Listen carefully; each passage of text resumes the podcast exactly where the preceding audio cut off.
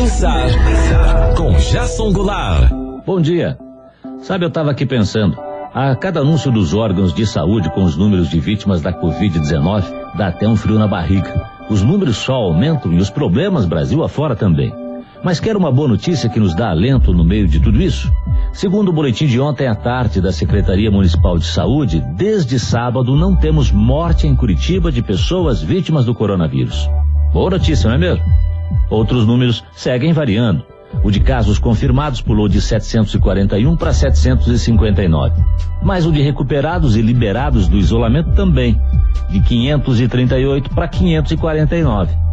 Casos descartados já são 1.573, 17 a mais que no boletim anterior. Então, pensa comigo. Vale a pena continuar se cuidando? Claro que vale.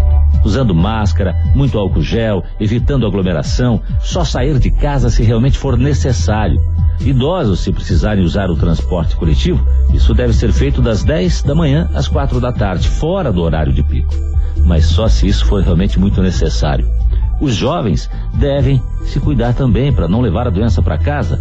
Atitudes assim ajudam a inibir a propagação do vírus e trazem resultados positivos. A vacina da gripe, que não é a solução direta contra a Covid, também é importante. Ela pode ajudar e muito, diminuindo o número de internamentos por problemas respiratórios, principalmente nessa época do ano.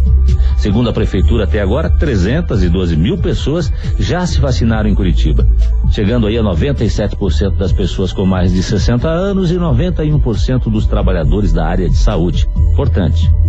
Esse é o caminho buscar se proteger das doenças e, com isso, trazer alívio para o corpo, para o espírito e para o sistema de saúde, que pode ter que ser acionado no momento que a gente menos espera.